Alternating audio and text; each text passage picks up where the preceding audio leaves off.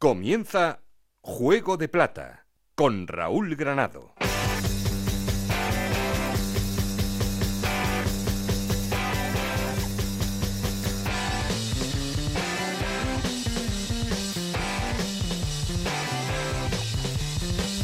Hola, ¿qué tal? Muy buenas, bienvenidos a Juego de Plata, el podcast de Onda Cero en el que os contamos todo lo que pasa en Segunda División.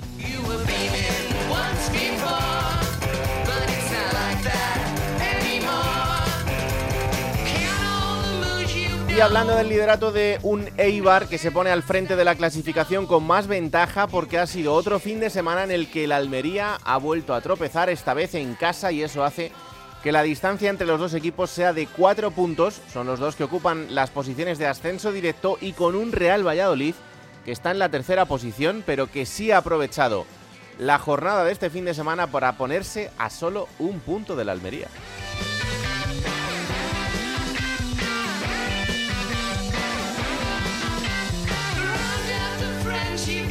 Y ojo porque llega el Girona. El tren de Mitchell con cuatro victorias consecutivas se pone cuarto en la clasificación, todavía a seis puntos del Valladolid, pero con la ilusión incluso de llegar hasta ese ascenso directo.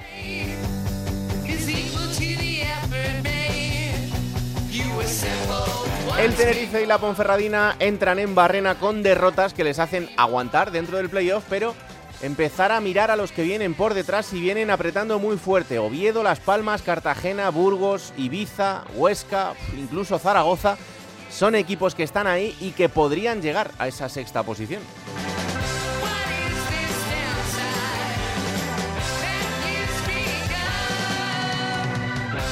Y lo que parece que empieza a definirse es lo del descenso, si es que no lo estaba ya, porque Alcorcón, Amorebieta, Fuenlabrada y Real Sociedad B son los cuatro equipos que peor lo tienen, aunque la Real se está empeñando en vender cara a su piel y eso sí, a costa de un Málaga que también se está empeñando en complicarse la vida.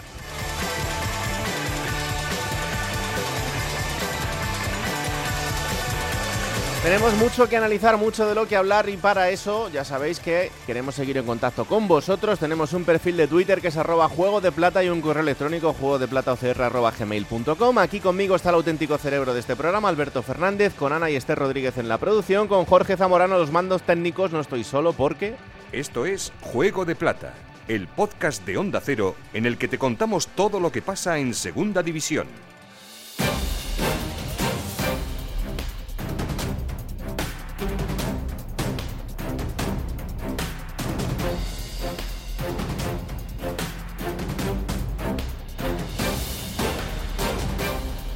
Arrancamos titulares en Almería. El conjunto andaluz perdía este fin de semana 0-1 frente al Girona en un partido absolutamente loco, sobre todo lo que tiene que ver con los penaltis. Juan Antonio Manzano. El lanzamiento de penaltis se está convirtiendo en la gran pesadilla en la Unión Deportiva Almería. La prueba la tuvimos el pasado fin de semana en la derrota del equipo rojiblanco ante el Girona por 0 goles a 1, cuando César primero y Juan Villar después marraron el mismo penalti después de que el colegiado Sagues Oscoz mandara repetir por haber entrado en el área jugadores tanto de uno como de otro conjunto.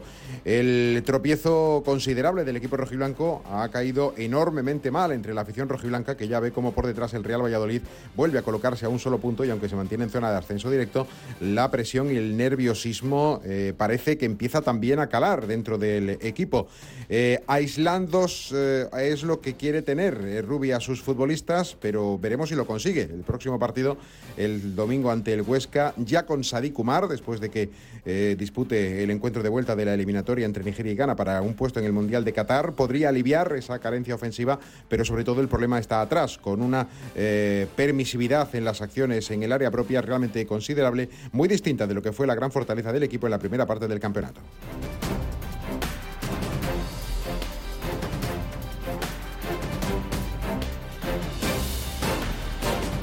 ¿Y qué le pasa al Tenerife? Dos derrotas consecutivas en este momento de la temporada, este fin de semana, frente al Burgos, Yendi Hernández. Un momento inestable de receso en el Tenerife, solo una victoria en cinco jornadas para el cuadro canario.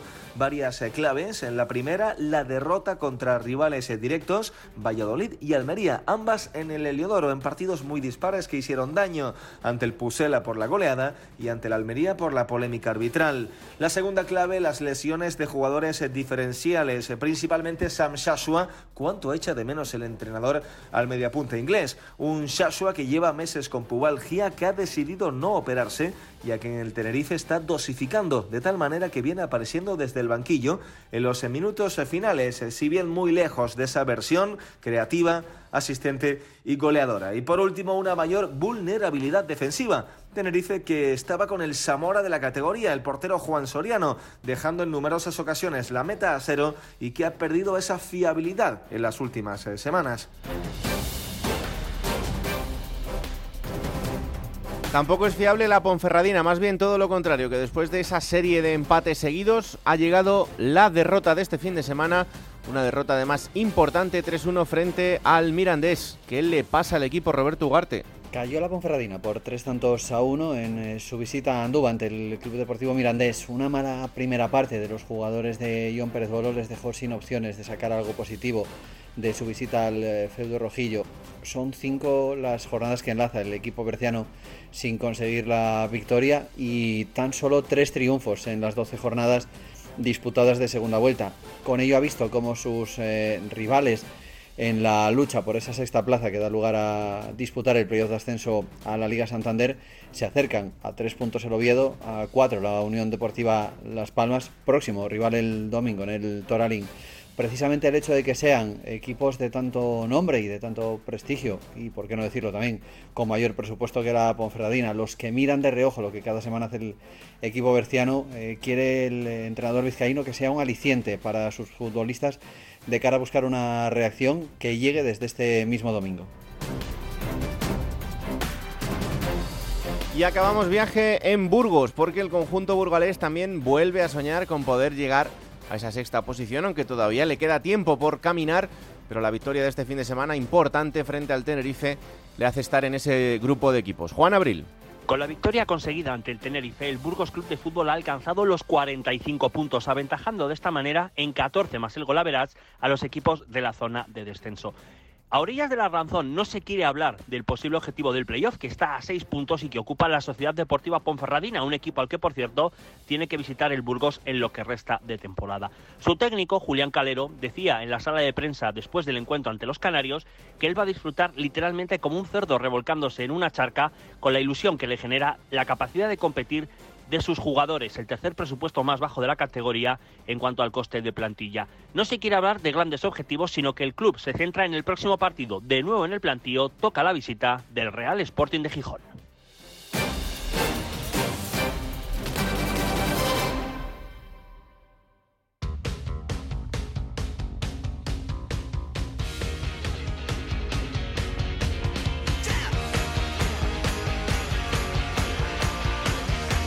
Como siempre arrancamos poniendo en orden resultados y clasificación de esta jornada número 33. Hola Esther Rodríguez, ¿qué tal? Muy buenas. Buenas, ¿qué tal? Vamos allá con esos resultados. Zaragoza 1, Morevieta 1, Ibiza 2, Real Sociedad B, Eibar 1, Lugo 0, Sporting de Gijón 4, Cartagena 1, Oviedo 3, Fuenlabrada 0, Mirandés 3, Ponferradina 1, Burgos 1, Tenerife 0, Alcorcón 1, Valladolid 2, Málaga 0, Huesca 2, Almería 0, Girona 1, Las Palmas 4, Leganés 2.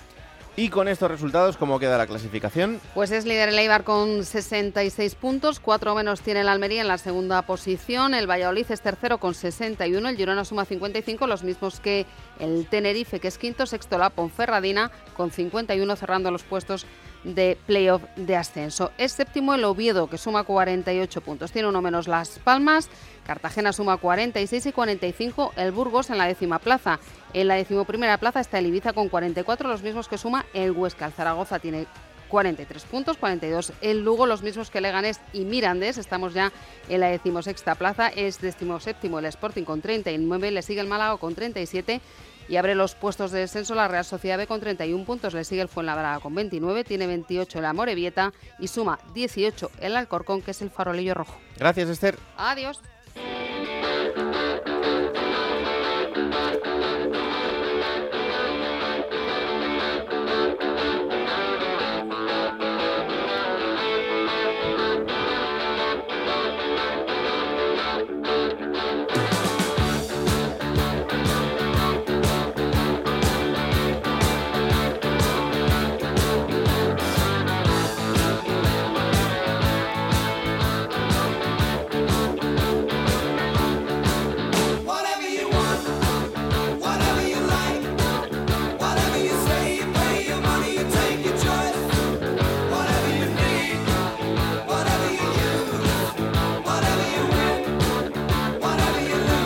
Hola Alberto Fernández, ¿qué tal? Muy buenas. Hola Raúl, ¿qué tal? Muy buenas. ¿Cómo estás? Bien. Yo creo que se ha visto, ¿no? Ha salido a la luz la indicación que le he dado a Jorge Zamorano para elegir canción. Sí. Le he dicho la que tú quieras. y ha puesto lo que tú quieras.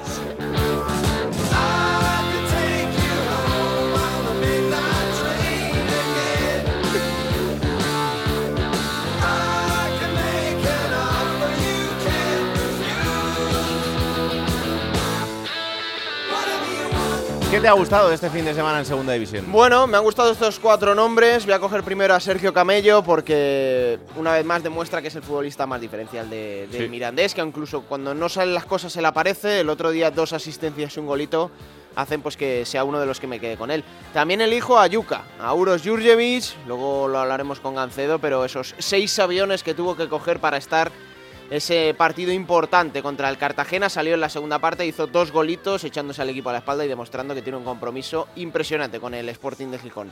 Me quedo con Monchu, también el futbolista del Real Valladolid, hizo su primer gol de blanquivioleta, hizo muy buen partido en Alcorcón.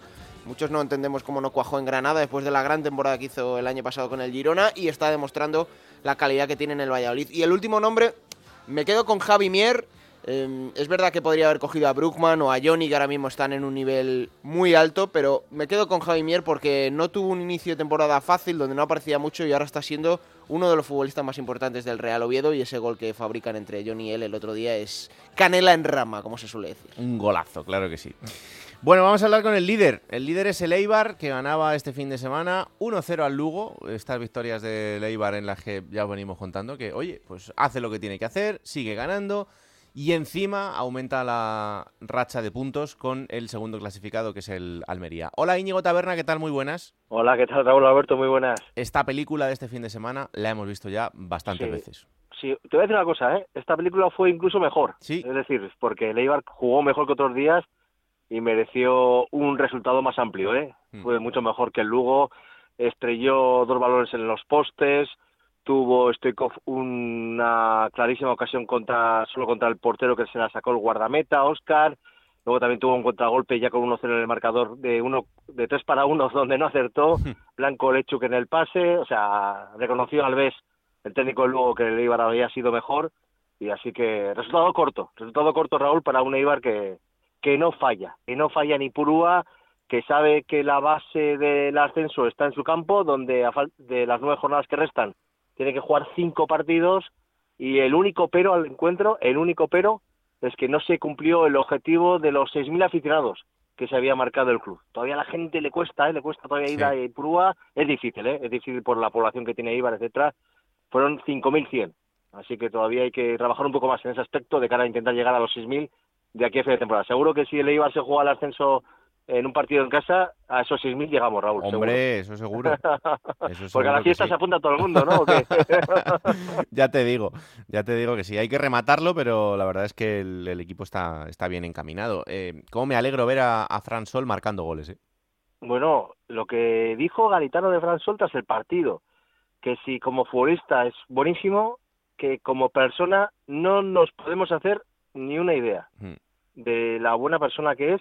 Veis que Garitano nunca habla de jugadores, evita personalizar en, en los componentes de su equipo. Y otro día tuvo unas palabras, bueno, eh, de reconocimiento al trabajo de Fran Sol, eh, no solo en el campo, sino también en el vestuario y, y, que se alegraba mucho por el gol que marcó eh, el, jugador de Eibar que, que marcó diferencias, que hizo el gol del triunfo y que le quitó el puesto de titular a Blanco Lechu que en, en Ipurúa, eh, que estaba siendo el argentino el titular indiscutible y mira, oye, Sí, sí. un delantero está contento si marca y su entrenador mucho más. Hombre, eso desde luego, eso desde luego que sí. Pero bueno, que mm, otra victoria más, eh, son 19 victorias en 33 partidos y los siguientes... en- Récord en segunda, récord en segunda de Eibar, ¿eh? Mm. Raúl, o sea, igual a la marca que logró en la temporada 2014-2015 cuando, cuando subió a primera. Así que este año el ascenso está más caro. Casi No nada. sé, demos cuenta, sí, sí, sí.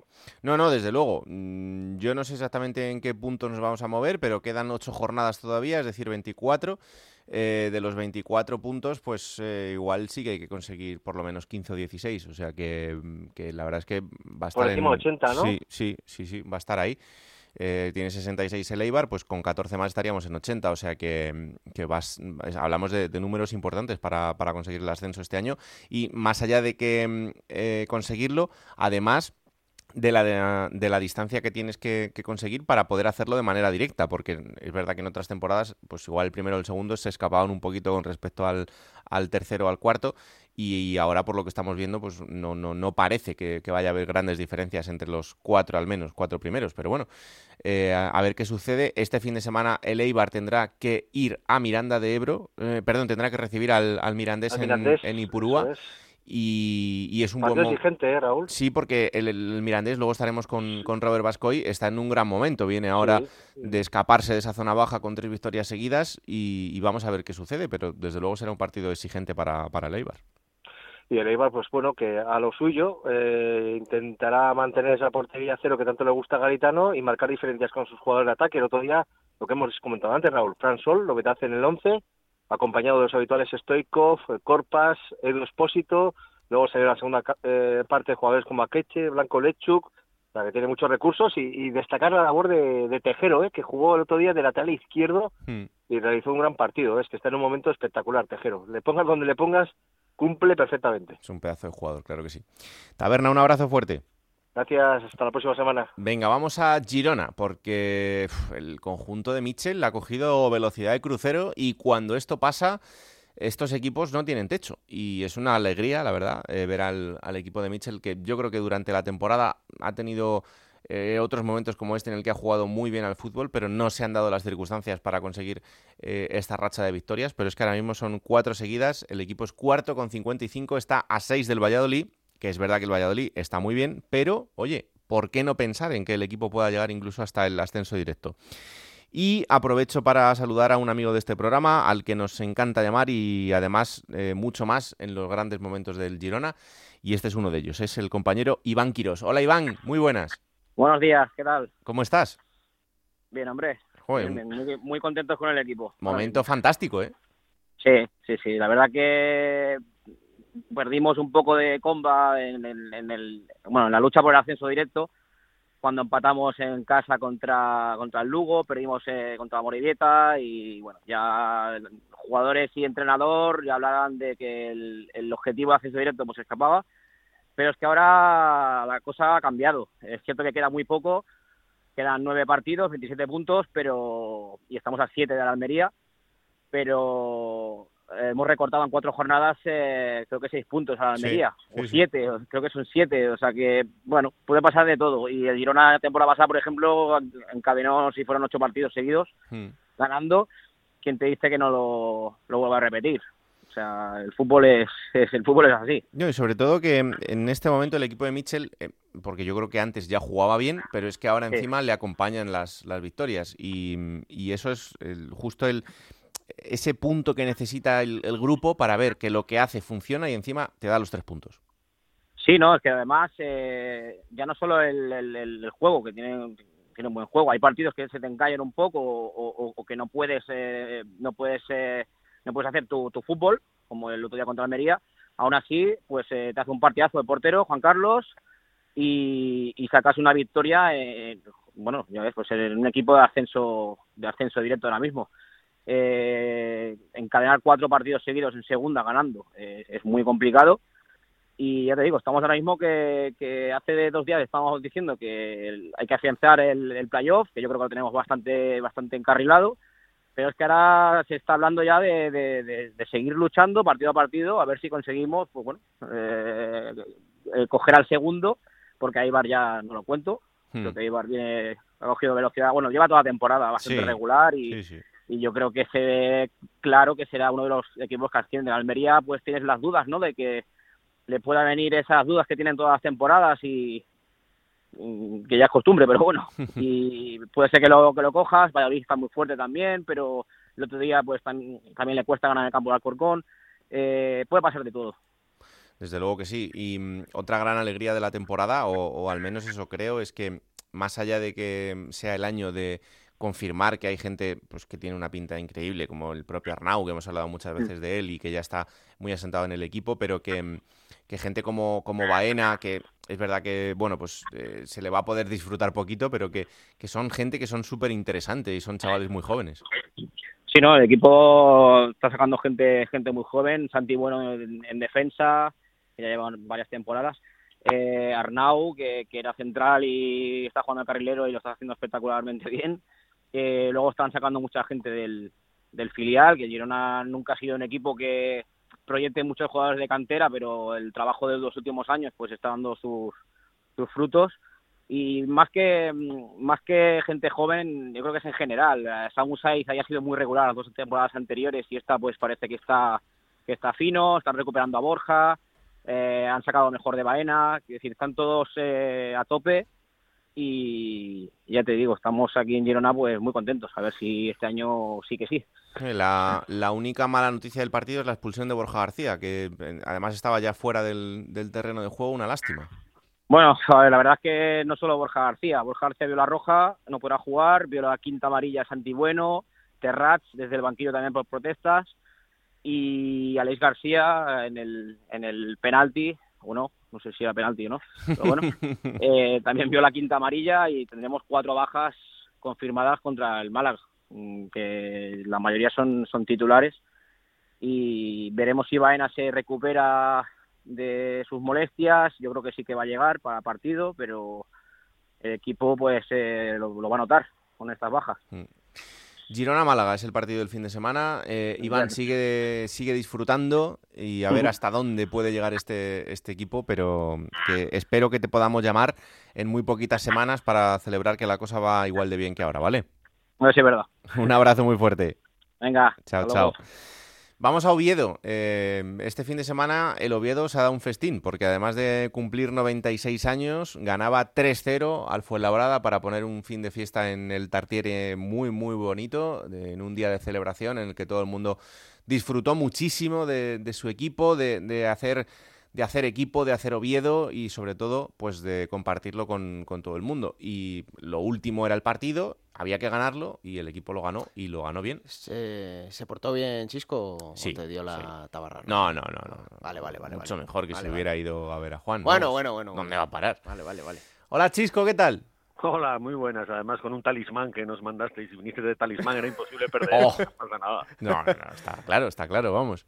Claro que está la emoción desbordada, que el equipo es séptimo a tres puntos de la Ponfe, una Ponfe que además está fallando muchísimo, pues oye, es el momento de la temporada para dar el salto. Ya, lo que pasa, el único problema es que han sido tantos momentos a lo largo de la temporada para dar el salto y que al final siempre te tropiezas, pues siempre parece que, que viene el golpe cuando más cerca lo tienes, que aquí nadie quiere hacerse tampoco excesivas ilusiones. Vamos a ver lo que pasa en Cartagena este fin de semana que tiene pinta de ser también un partido muy muy importante para los dos, para el Oviedo y para el Cartagena. Es verdad que el equipo está bien, que el equipo le salen las cosas, que hay jugadores en muy buen estado de forma, lo pudiste ver, cómo están debiendo los centrales, Brugman, Borja Sánchez, Borja Bastón lleva 17, Oben también aporta con goles. Bueno, eh, pinta todo bien y quedan nueve semanas, son tres puntos de desventaja, no se puede decir que sea imposible pelear por el playoff ni, ni mucho menos. El partido de este fin de semana es de cuatro puntos, ¿eh? porque si le ganas al Cartagena fuera de casa, eh, no te voy a decir que elimines a un rival, pero le dejas ya con una distancia y encima si le ganas el gol verás, pues eso que te llevas. Claro, y eso es algo que es muy muy importante y eso es algo que también alimenta un poco la ilusión de dar caza a la Ponferradina porque le tiene ganado el golaveraje a, a la Ponferradina al Oviedo. Entonces, bueno, es, es evidente que el equipo tiene que dar un salto fuera de casa, que tiene que ser igual de ambicioso, igual de intenso, eh, bueno, pues mostrar esas mismas credenciales que muestra cuando juega en el Tartiere, que lleva dos partidos seguidos haciendo tres goles como local y sin embargo fuera, pues bueno, siempre siempre le cuesta un poco más. Vamos a ver, vamos a ver cómo llegan, a ver cómo cómo lo pueden afrontar y evidentemente si en caso de conseguir una victoria bueno, pues yo creo que la cosa se le va a poner francamente bien. Y cuidado que hay alguno más flaqueando, ¿eh? que yo está muy lejos, pero hay alguno más que flaquea. No, el, Ponferradina Las Palmas del próximo día va a ser...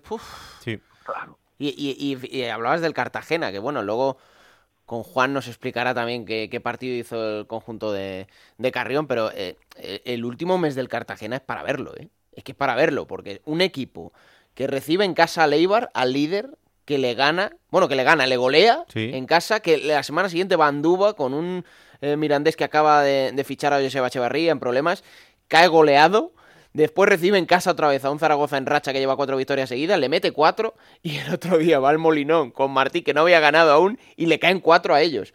O sea que es un equipo que es que ahora mismo es, es el ejemplo perfecto de lo que es esta categoría. Lo normal es que el próximo día en casa les toque otra vez cara, chisco, yo no digo nada. Bueno, pero alguna vez va a cambiar eso, ¿entiendes? Como yo te digo que al Oviedo le sale casi siempre cruz, pues vamos a ver si lo cambiamos.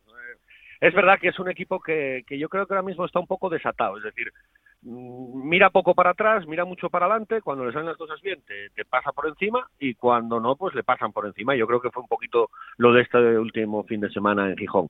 Vamos a ver si el Oviedo es capaz de, de que no le pase por encima al Cartagena y es capaz de aprovechar alguna que siempre tiene y sobre todo yo yo es que en estos momentos de temporada soy muy de aprovechar los momentos de los futbolistas y en el Oviedo hay varios que están en muy buen momento. Yo, es- Llegan eso te iba a decir, que de los titulares, yo veo mucha gente que está muy bien, y además el otro día viéndolos en directo lo, lo pude corroborar.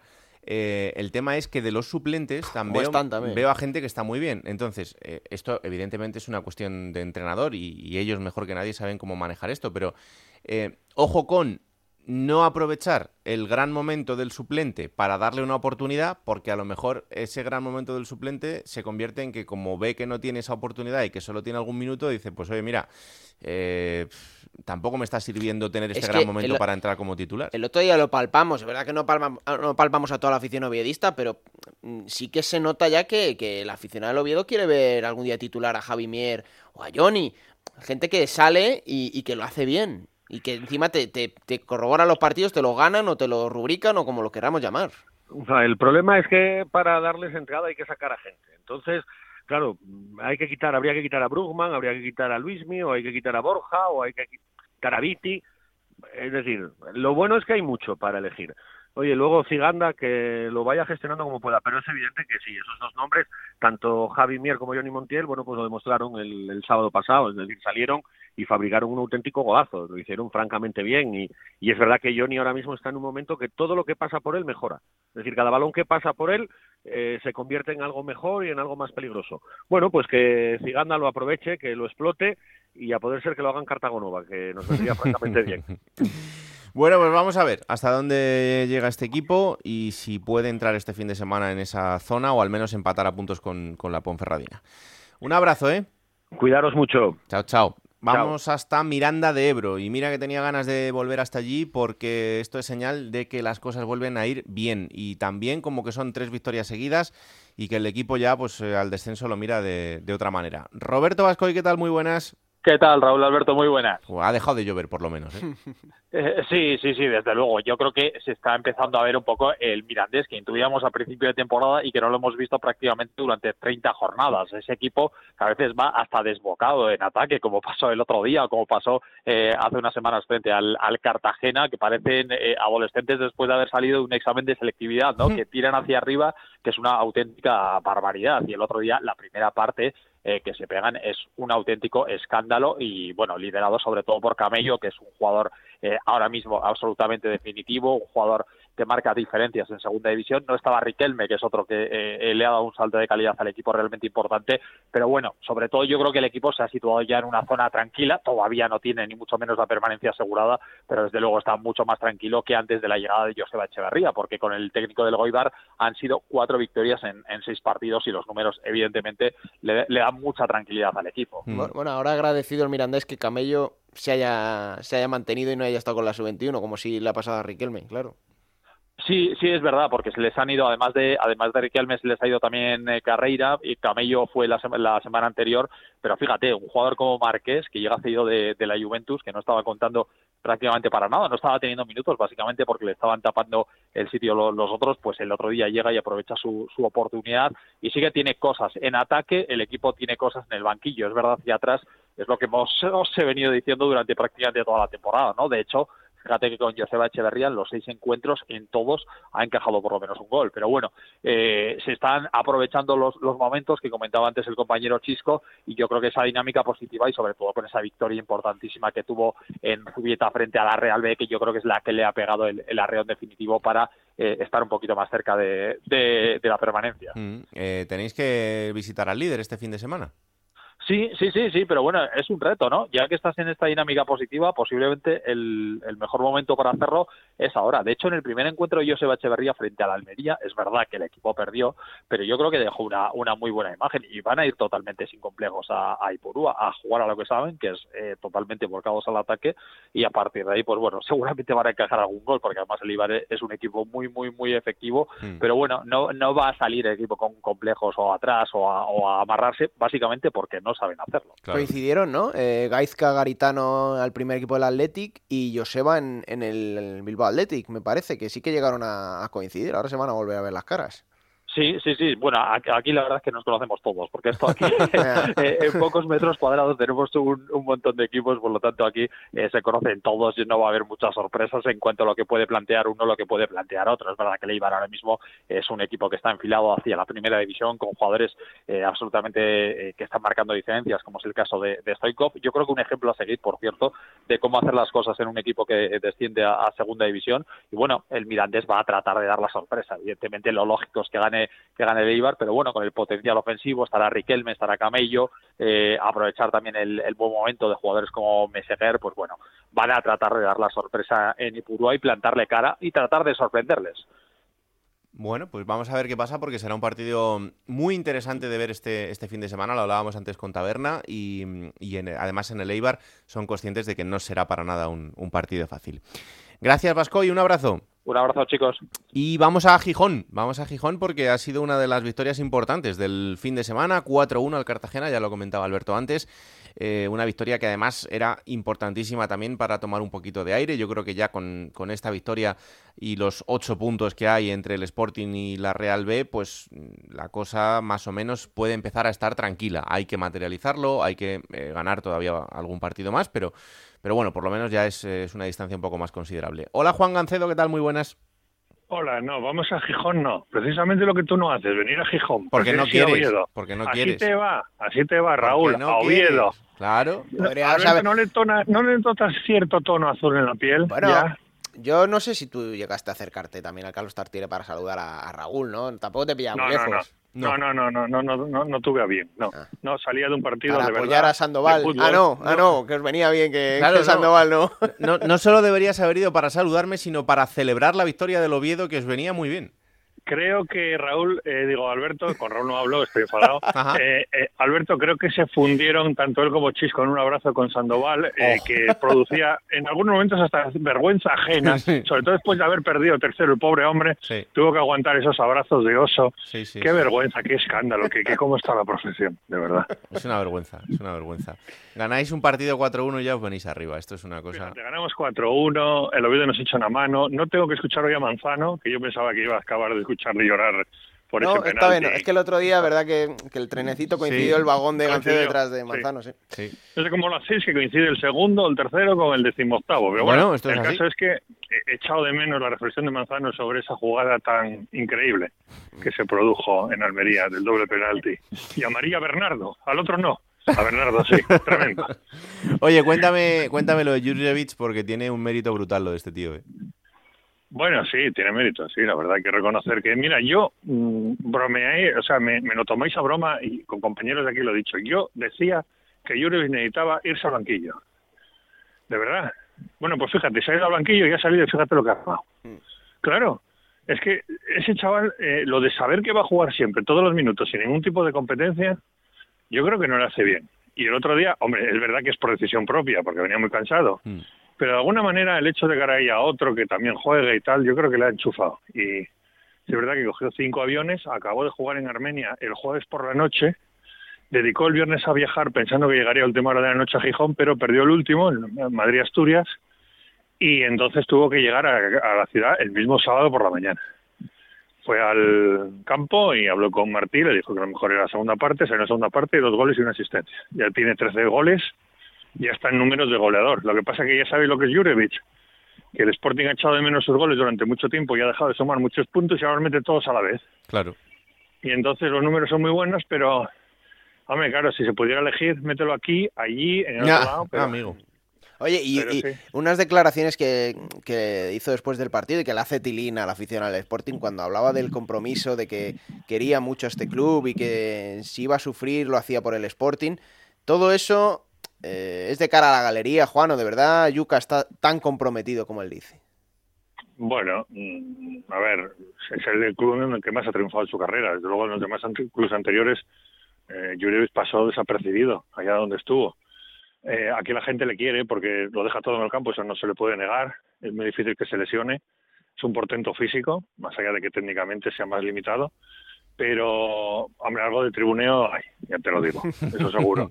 Porque luego acaba la misma intervención en zona mixta diciendo que lo de renovar ya se verá que todavía queda un año más. Vamos, yo no le veo aquí, vamos, no le veo renovando el club. Claro, el problema que tiene ahora el Sporting es que encarará su último año de contrato, con lo cual ya no vale lo que valía por muchos goles que meta. Ya Claro. te van a decir los compradores, oye, pero es que le firmó gratis en seis meses. Claro. Entonces el Sporting está a toda costa intentando renovarle para venderle. Pero me parece a mí que por ahí no va a colar. No va a colar y, seguramente el Sporting se vea obligado a final de temporada a venderle por una cantidad menor de la que hubiera pensado para por lo menos recuperar algo de lo invertido. En su día costó dos millones y medio. Pues si no es capaz de conseguir que renueve, pues yo creo que sería la cantidad a venderle. Y desde luego dos millones y medio me imagino que sería un club extranjero. No le veo salida en el mercado de primera división y no veo ningún equipo de segunda salvo alguno que pueda bajar y tenga mucha pasta firmando a un tío que sabe que va a quedar libre en unos meses por dos millones y medio de euros de traspaso. Claro, quisisteis robarnos 6 millones a- al Rayo y... No, claro. empezasteis a querer comprar con chapas de Coca-Cola y claro, eso dio para Falcao, no para Jurjevic, que es un jugador top. Efectivamente. Que, ¿Qué tal lo pasaste en Oviedo? Muy bien, ¿Plantaste el Carvalho tú o no? sí. Ah, Sí, sí, sí, sí, sí. Tienes que ir a verle crecer ahora, cada Estuve- poco. Bueno, no pasa nada. Yo, yo donde me tratan bien voy, ¿sabes? Entonces yo pues estuve allí encantado, la verdad. No- ¿Sabes que Chisco está hundido desde ayer por la tarde? ¿Por ¿Qué qué? ha pasado? Porque él pensaba que el derby iba a ir a un viernes o un lunes y iba a librar de venir, pero va un sábado por la noche Sí. y no le va a quedar más tu tía que venir a Molinón a ver cómo por una vez pierden el derby. Yo no tengo ninguna duda que esta vez el derby es del Sporting porque es lo único que le queda ya en la temporada. Que, que le queréis fastidiar el playoff, ¿no? Claro, creo que Sporting que ganar el derby con público y fastidiar el playoff y luego a partir de ahí pues ya pensaré el año que viene. Pero oye, sois hombres de poca fe. Temporada cumplida, ¿no? Fastidiándole el frío para Oviedo, que Hace tres semanas me echasteis una bronca cuando os dije que no estaba nada nervioso y pensasteis que me estaba vacilando. Y os dije que no, hombre, que en el momento que ganen un partido está. Y fíjate, ha sido ganar un partido y ya los dais por salvados. De momento sí. Si no, que- si no se vuelven a equivocar mucho. Pero de momento, hombre, a ver, salvado. Lo que creo es que ahora mismo ya no está la cosa como para pensar en que puede haber un descalabro. Que lo puede haber, Hombre, es que pero ahora son, ocho puntos Claro. y pensar que te recuperen ocho puntos esos equipos que no acaban de reaccionar es complicado. es, complicado es sí. pensar que te vas a llegar. O sea, pueden a lo mejor recortarlo de aquí a la jornada 40. Claro.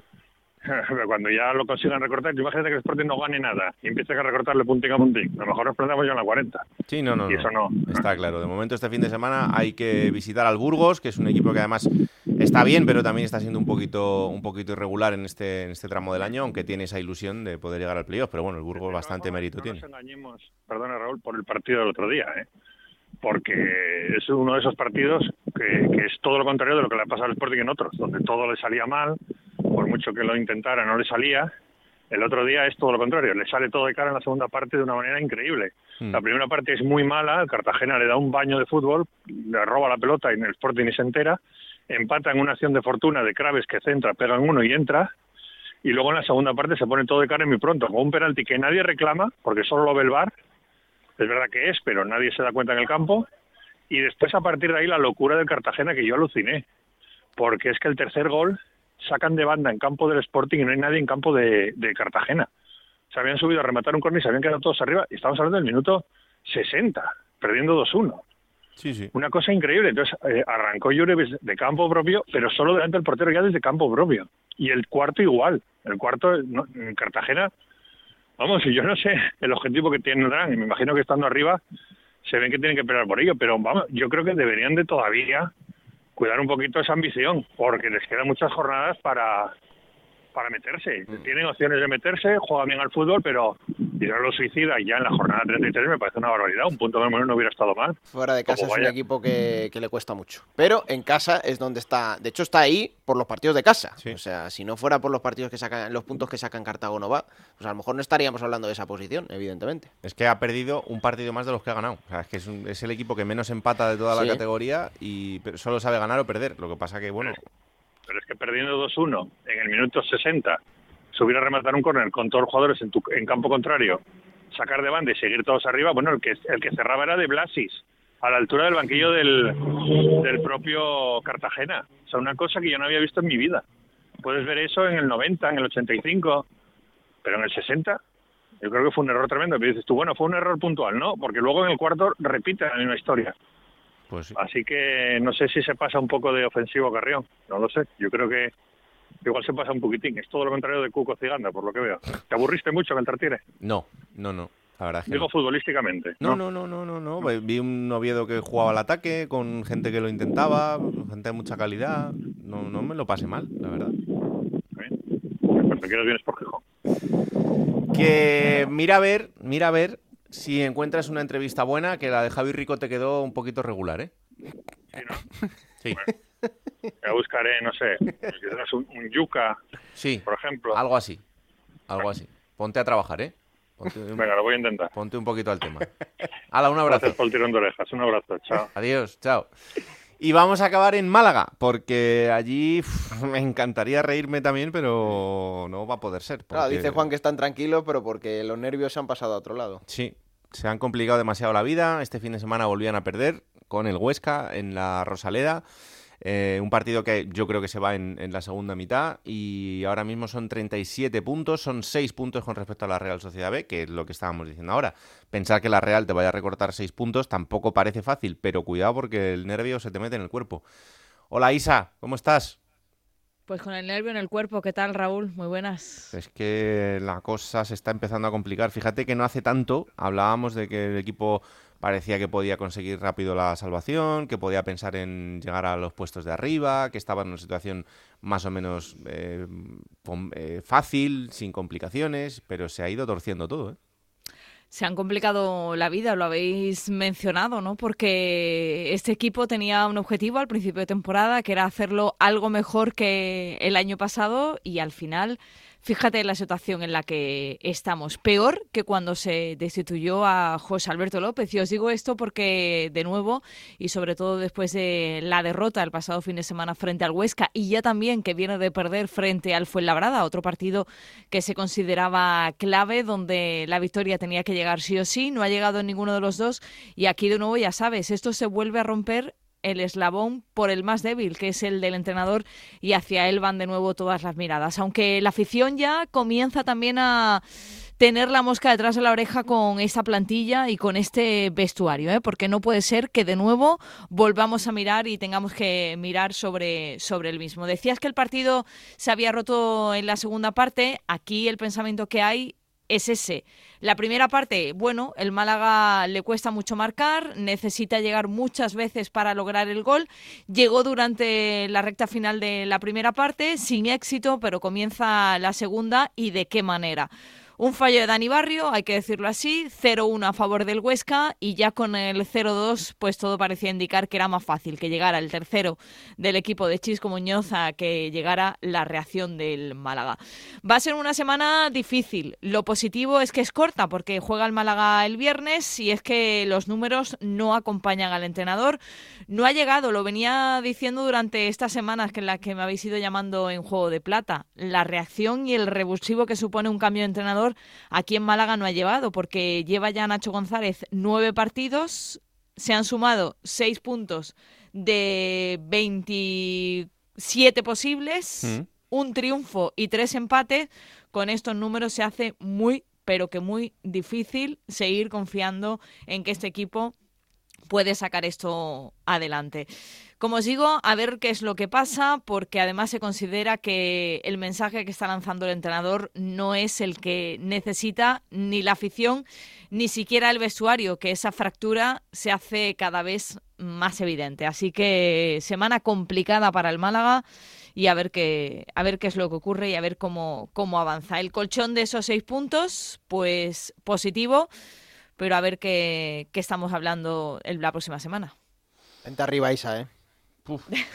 Además os cuento para que veáis los detalles. Es que el partido ya comenzó comenzó mal. Eh, ya os venía diciendo las últimas semanas esa al final estaba la cosa tensa, ¿no? Entre la afición y, la plantilla. Eh, había programado un recibimiento. Lo hemos dicho muchas veces. Es uno de los eh, de las cosas positivas que tiene el Málaga y es cuando la llegada del autobús habitualmente del equipo a la Rosaleda, pues se hace rodeado de aficionados. Esta temporada se vivió uno muy bonito que fue en la última victoria que logró el Málaga en la Rosaleda frente a Las Palmas el pasado 20 de noviembre. Mm. La afición estaba abajo, el vestuario, o sea, la plantilla, se, los jugadores se acercaron a, en la Rosaleda a, ese recibimiento y este año, o sea, perdona, este fin de semana estaba programado uno.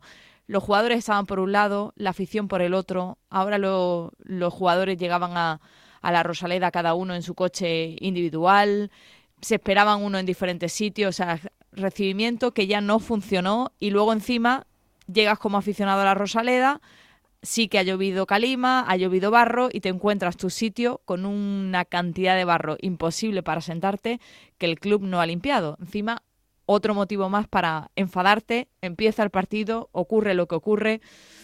Así que la afición está muy, pero que muy descontenta. Y el calendario que tiene el Málaga por delante, madre mía, madre mía, si empezamos a pensar lo que a dónde hay que ir y lo que tiene que venir a Málaga. ¿eh? Bueno, yo creo que en este momento más que nunca es de ir poquito a poquito y primero ir a Montilivi este fin de semana y ver qué pasa, porque es verdad que el Girona está muy bien, lo hablábamos antes, pero, pero bueno, el Málaga a lo mejor lejos de la Rosaleda, pues consigue quitarse ese tipo de cosas de encima y, el equipo encuentra un descaro que necesita en este momento para, hacer puntos. Ojalá que sea así y ojalá que esa distancia pueda, pueda aumentar sobre el descenso porque estamos en un momento crítico e importante de la, de la temporada en este tramo final. Pero bueno, poco a poco, Isa, poco a poco y lo iremos contando, ¿vale? Qué manera de complicarse la vida. La verdad es que sí. Un abrazo, anda. Otro para vosotros. Chao, venga, una pausa y vamos hasta Valladolid que nos está esperando un protagonista.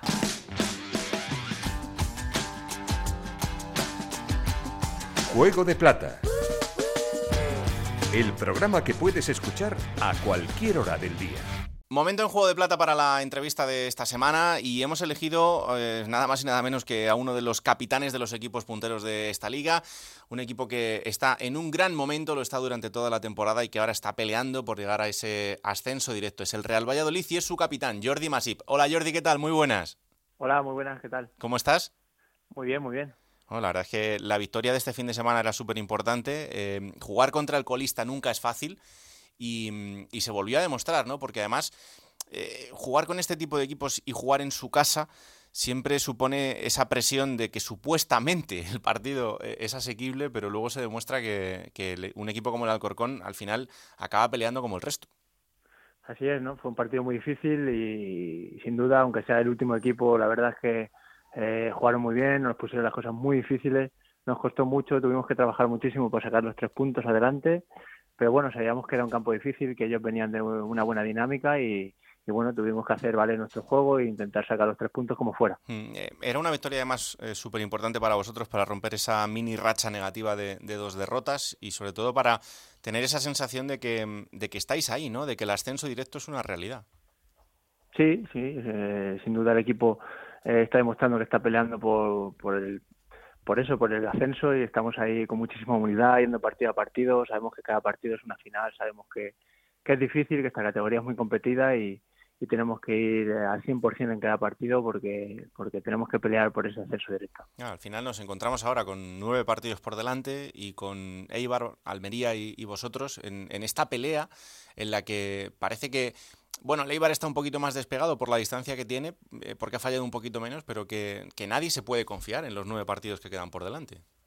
No, no, no, no te puedes confiar. El, cualquier punto que te escape puede ser muy importante a final de temporada y, y como te digo, hay que ir con muchísima humildad partido a partido para intentar sacar tres puntos, ya sea en casa o fuera de casa, porque porque los de arriba estamos fallando poco y cualquier fallo pues eh, te puede penalizar. Mm, y desde dentro, Jordi, en el, en el vestuario, ¿cómo se lleva? Eh, ¿Es ahora más que nunca ese momento del semana a semana?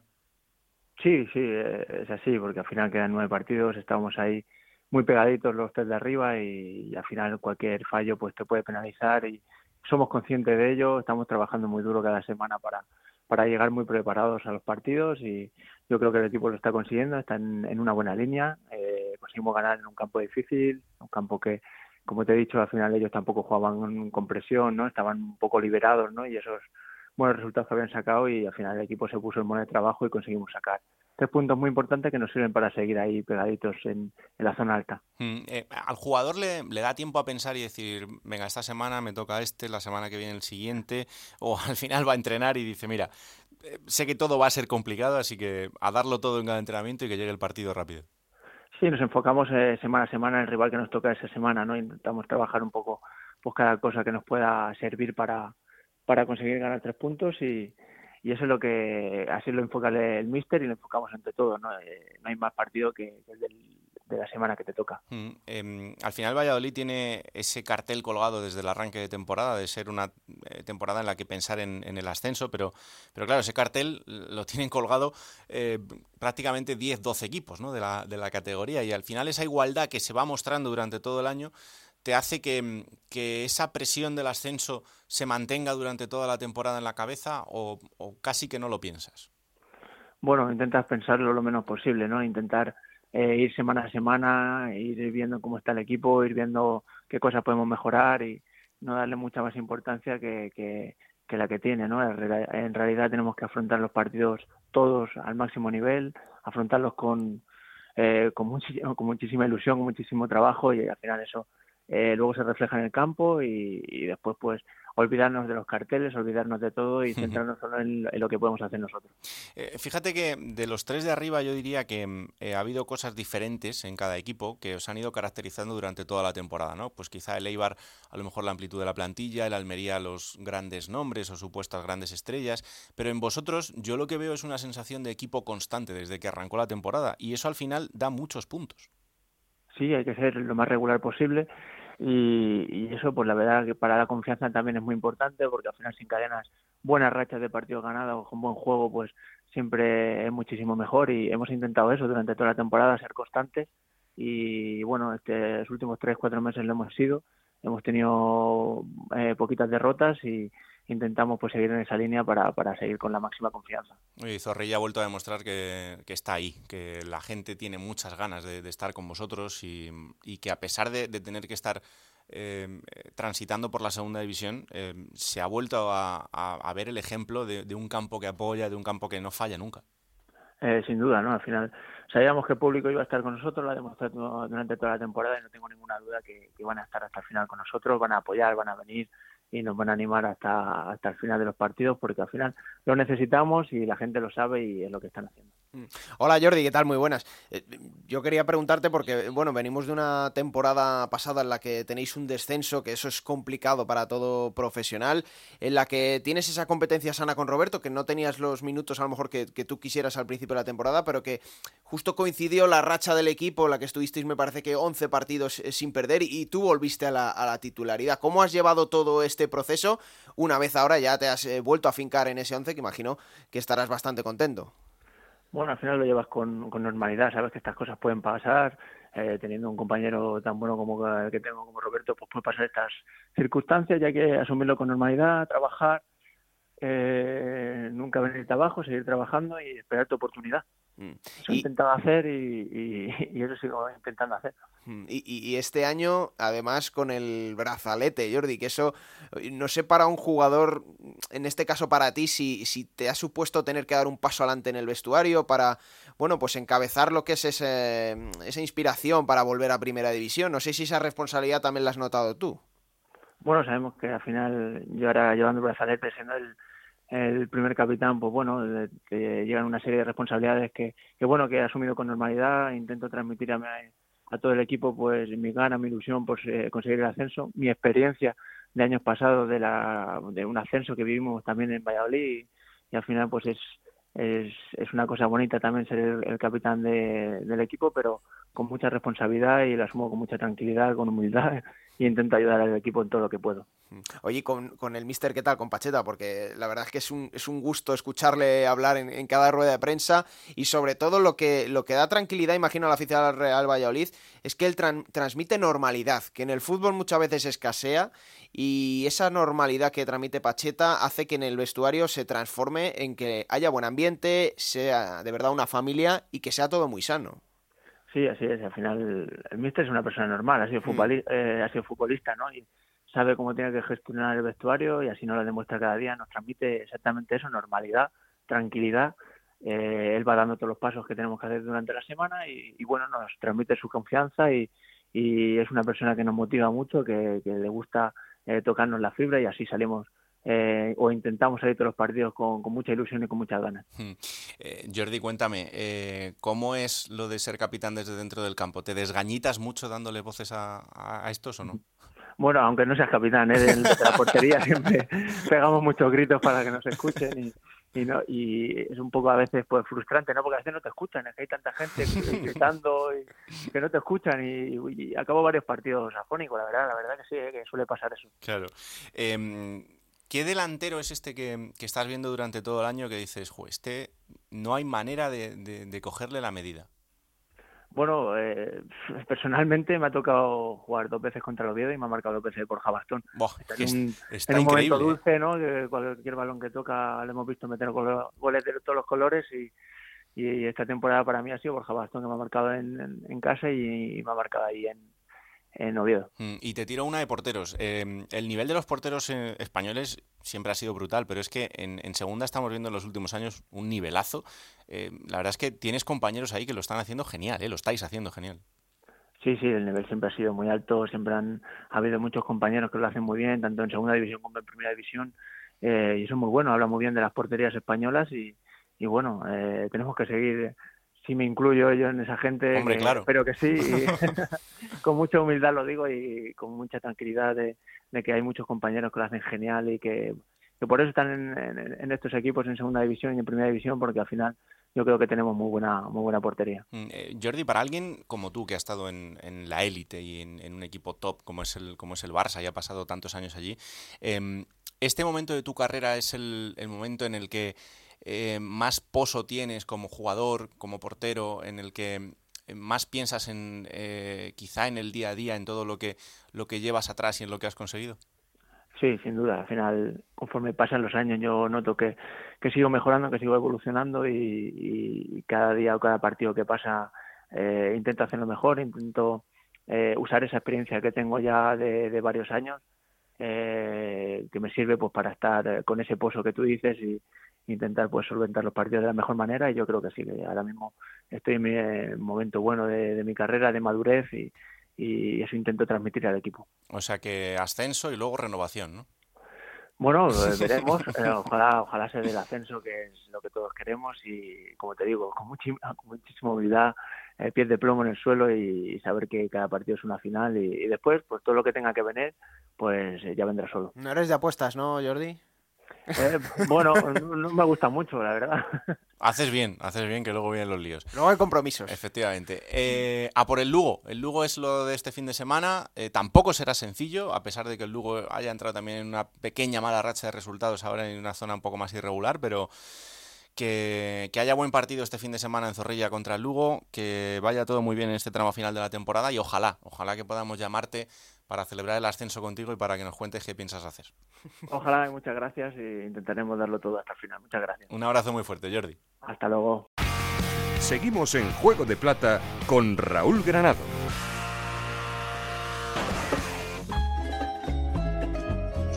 Plata o plomo. Soy el fuego que arde tu piel.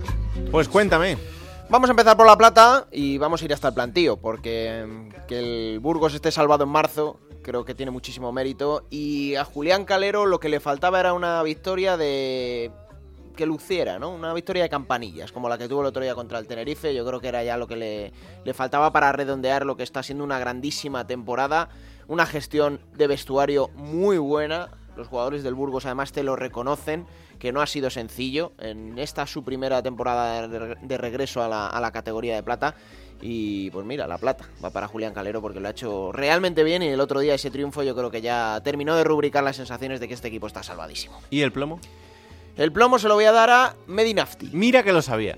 Vaya, vaya, vaya. No, bueno, es que la, derrota del Leganés en, Las Palmas eh, vuelve precisamente a ver los fantasmas de cuando cayeron en el plantío goleados, ¿no? Eh, ha tenido una racha buena, aceptable, de ocho encuentros sin perder, pero una vez más demuestra que este Leganés es un equipo encorsetado, que cuando eh, le fallan piezas, es verdad que no estaba Recio, que es una pieza importante ahora mismo en el medio campo, tampoco estaban los internacionales, pero que no tiene a toda la plantilla enchufada. Y cuando hay jugadores que salen y la propuesta de tu entrenador no la saben ejecutar, pues también tienen responsabilidad el entrenador, ¿no? Y, y, sobre todo creo que un centro del campo con partido, con Sisé sujetando al Leganés, sé que lo está haciendo muy bien, pero que no deja de ser un chico joven que está empezando. Creo que es una responsabilidad que no le corresponde y el Leganés volvió a dar una muy mala imagen, ¿no? Insisto, son ocho partidos sin conocer la derrota, pero otra vez ha vuelto a incurrir en los mismos errores que, le pasaron el día de Burgos, precisamente. Temporada acabada ya, ¿no? Sí, yo creo que, eh, bueno, esta racha era la única que te podía enganchar a la lucha por el playoff. El Leganés tiene que, evidentemente, salvar la categoría. Creo que ese objetivo está cerca de cumplirse, pero bueno, lo peligroso era acabar en tierra de nadie a falta de dos meses de competición y es lo que va a pasar. También te digo, muchos te lo firmaban cuando hace dos o tres meses el equipo estaba en descenso o rondando el descenso, ¿no? Así que bueno, pues temporada con un aprobado, un 5 si es que acaba así, ¿eh? Todavía quedan jornadas, quedan eh, nueve por jugarse, pero este Leganés pinta que no va, no le va a dar para llegar y sí que se va a salvar.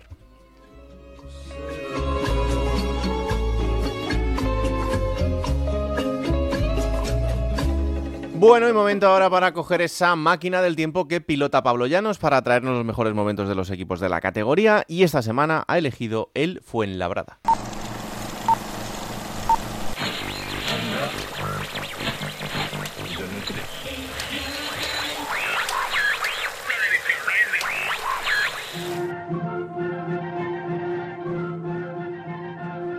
9 de junio del año 2019 en España. La actualidad pasa por las negociaciones para formar gobierno central y varios gobiernos municipales tras las elecciones del 26 de mayo fuera de nuestras fronteras. Las tensiones entre Estados Unidos y México, la crisis del gobierno alemán y las elecciones de Dinamarca centran todas las miradas. Además, los Jonas Brothers son número uno con su sencillo Sacker en todas las listas musicales. Sin embargo, en una ciudad al sur de Madrid la actualidad es distinta. En Fuenlabrada, para ser exactos, la actualidad mira a Santander, en concreto al estadio del Sardinero. Allí el equipo de la ciudad, el Club de Fútbol Fuenlabrada, juega la ida de la final por el título de la Segunda División B. Los madrileños llegan tras ganar al Recreativo de Huelva en la fase de campeones, una gran temporada de los de Meré, coronada con el ascenso a la categoría de plata del fútbol español y que tiene en esta oportunidad de ser el campeón absoluto de la Segunda División B una guinda perfecta para un año magnífico. Enfrente un Racing que también ha hecho una gran temporada de la mano de Ibanania y que viene de eliminar al Atlético Baleares en la ronda de campeones. Meré salía al partido con Burdají sobre Grau, Juanma, Glauder, Héctor, Caballero, Gullón, Javi Gómez, Borja Lázaro, Jason y Borona. Enfrente el Racing de Ibanania con Zárraga, Buñuel, Jordi Figuera, Sola Ortúa, Redru, Callarga, Enzo Lombardo, Mario Ortiz, Noguera y Barral. Ripoll Solano pitaba al comienzo del partido y desde el principio el duelo daba muestras de lo que sería todo el encuentro. Un partido igualado, sin embargo, a los 15 minutos. Qué buena la jugada del Fuenlabrada con la pelota Borona. Vamos a ver Borona. Sigue por banda derecha Borona. Teniendo a Jason. El centro de Jason. ¡Gol!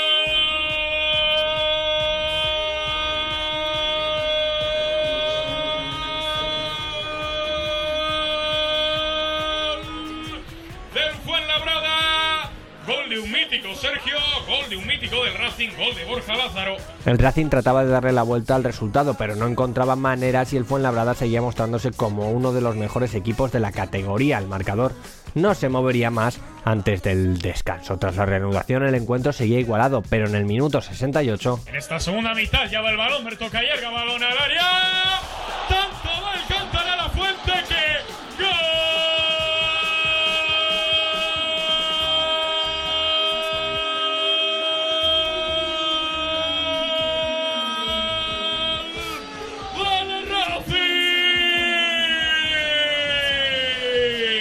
Y sin embargo, cuando parecía que el partido iba a acabar en empate, Ya va el balón directamente al área, vamos a ver. Y el gol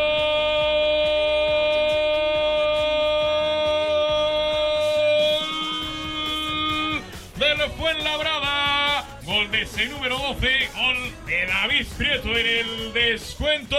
el marcador no se movería más y el Fuenlabrada ganaba el duelo. Un duelo que a la postre sería determinante, pues en el partido de vuelta el encuentro acabó con empate a cero, dejando al Fuenlabrada campeón de la división de bronce del fútbol español. Lo demás, como se suele decir, es historia.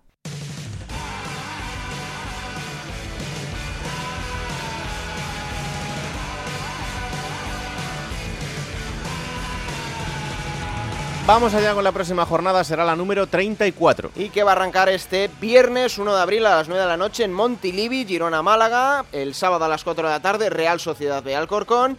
Y Valladolid, Lugo para las 6 y cuarto, Morevieta, Ibiza. Y a las 8 y media, Club Deportivo Tenerife, Real Zaragoza. Domingo 2 de la tarde, Cartagonova, Cartagena, Real Oviedo. A las 4 ese Burgos Sporting de Gijón y el Ponferradina, Unión Deportiva Las Palmas.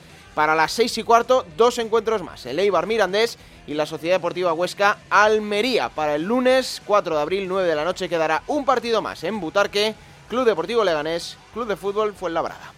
Bueno, pues esto será el fin de semana. Os contaremos todo lo que pase en Radio Estadio, los resúmenes en Radio Estadio Noche y aquí estaremos para el análisis de todo lo que haya ocurrido el próximo martes. Ya sabéis que esto es Juego de Plata, el podcast de Onda Cero en el que os contamos todo lo que pasa en Segunda División, disponible cada martes a partir de las 5 de la tarde en Onda Cero.es para que os lo descarguéis, lo compartáis y le digáis a todo el mundo que existe este bendito programa que hacemos con tanto cariño. Que la radio os acompañe. Chao.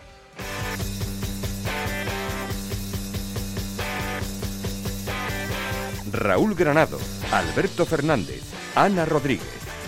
Juego de Plata.